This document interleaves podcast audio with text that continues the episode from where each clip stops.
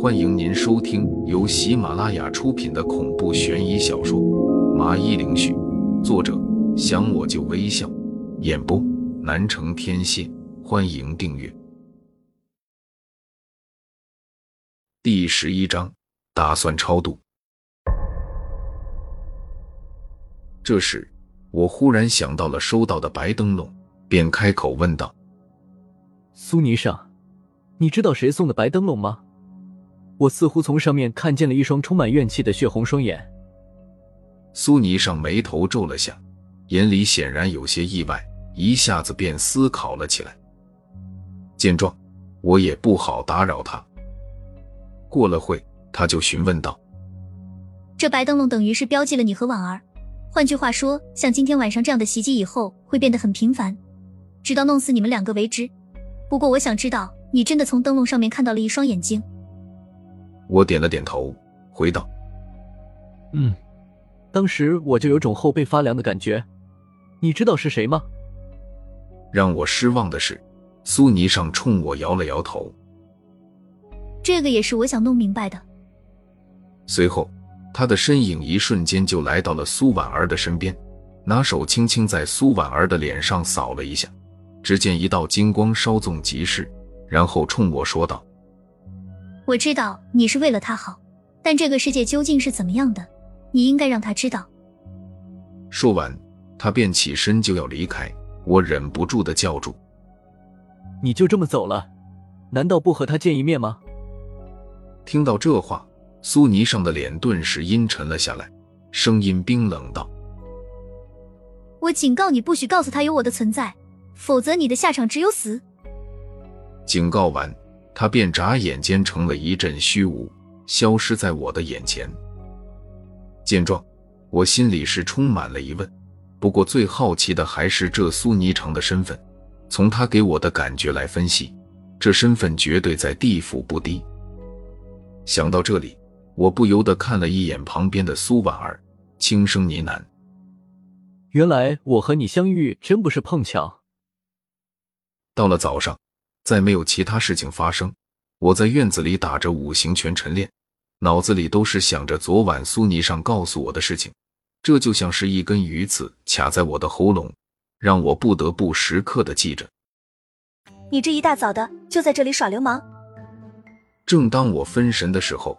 耳边响起了苏婉儿的调侃，我回头一看，就见到苏婉儿已经起来，正站在门边打量着我的上身。不过你还别说，这一身的腱子肉有模有样的，看样子过去让你做家务还是有点作用的。你心情看起来不错，难道你不怕了？我白了一眼他，苏婉儿冲我摇了摇头，满脸的不在乎。刚开始是很怕，但是我发现自己似乎也没有太紧张，要不昨晚也不会睡得这么香了。一听这话，我心里忍不住的吐槽了起来。昨晚你倒是睡得香了，苦的我昨晚差点耳朵都要震破。不过仔细一想，这应该是苏霓上干的，就是不想让苏婉儿见到他。王玲，咱们现在安然无恙，是不是代表没事了啊？苏婉儿有些疑惑的看着我，我打完最后一招，然后开始收工，然后呼吸吐纳，接着就朝着他说道：“苏婉儿，你未免想的天真了。这白灯笼相当于是把我们给标记了，那些东西是非得弄死我们不可。”说完，我不禁在想：难道真的就这么一直被动的防守下去，等着中元节的到来？就算等到这一天。那要是万一没法摆平呢？不能就这么束手待毙，我必须要想点什么才行。有什么办法是可以提前结束这一切的？突然，我脑子里灵光一闪。既然苏尼上说鬼门的培育是需要怨气，那根本上来说就是化解这南华街的怨气，鬼门没法成型，一切的担忧就迎刃而解了。就在这时。前厅的卷帘门传来一阵响动，我正要去看看究竟，却被苏婉儿给教训了句：“你还是赶紧去擦擦身子，换个衣服吧。要是别人看见你这样，还以为你和我关上门在干嘛呢。”说着，便抢先一步的往前面去了。望着他的背影，我有些哭笑不得。人家会在意这种事情吗？十分钟后，我重新穿好了衣服过来，就见到苏婉儿宛如一家之主，指挥着来送家具的工人们在干活。只不过这些工人面色都有些异样，眼神时不时的瞥着墙上的符咒在看。这一幕我自然发现了，便朗声说道：“各位别多想，是我这老婆最近喜欢上了风水文化，非得去弄了几十张的符咒贴上，说是这样能保证家里一帆风顺，今年肯定能发大财。”听到我这么说，工人们的脸色这才缓和了不少。苏婉儿只是眉头微微皱起，并没有纠正我的说法。大概弄了快四十分钟。这前厅终于是像模像样，真皮沙发配上的是红木茶几，加上两张电脑桌摆放在墙角，还有一个大鱼缸。整体看上去并不像之前那般寒酸和破旧了。打发走了工人，我便煮了两碗面和苏婉儿将就着吃。忽然就见到福伯从外面走了进来，打量了下焕然一新的环境，缓缓的说道。看这个样子，你们还真打算死磕了？听到这话，我也是愣了下，并没有多做回应，因为我知道，在福伯这种老人的眼里，认为我这就是自不量力的找死，根本不会有半点的看好。像这样的瞧不起，我已经习惯了。福伯，你吃了没？要不要给你来点？我微笑的问道。福伯摆了摆手，示意不用，又接着问道：“你们总不能就这么一直下去吧？”一边说，一边指着墙上的这些驱魔符。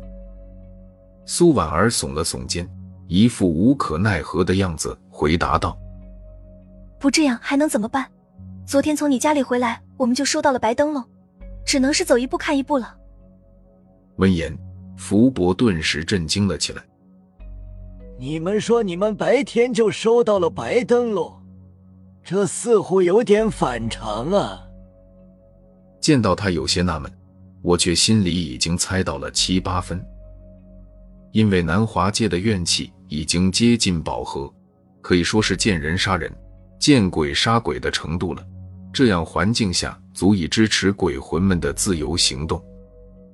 突然，我的脑海里便浮现出了一个念头。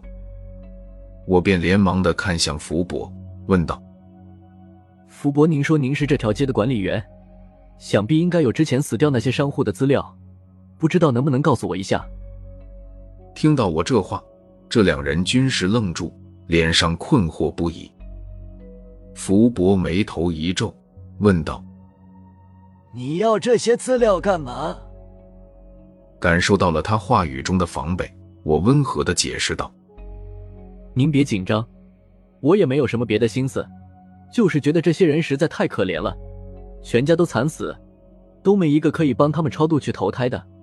我觉得我有这个责任去做这个事情，全当是做应得了。当然，这只是表面上的解释，最关键的原因是，只要把这些人超度了，让他们可以放心去投胎，那这怨气自然就烟消云散了。见到我这么一说。福伯陷入了沉思，估计是在权衡这件事的可行性。苏婉儿则是低声的问我：“王玲，你还会帮死人超度？”我笑着回答道：“这个怎么说呢？说会也是会，说不会也是不会。但这么多人，我肯定是要找其他人来帮忙的，我一个人搞不来。”找谁？苏婉儿一脸的好奇。我想都不想的说：“这还用问？当然是去找寺庙里的和尚啊，这些是他们拿手的事情。”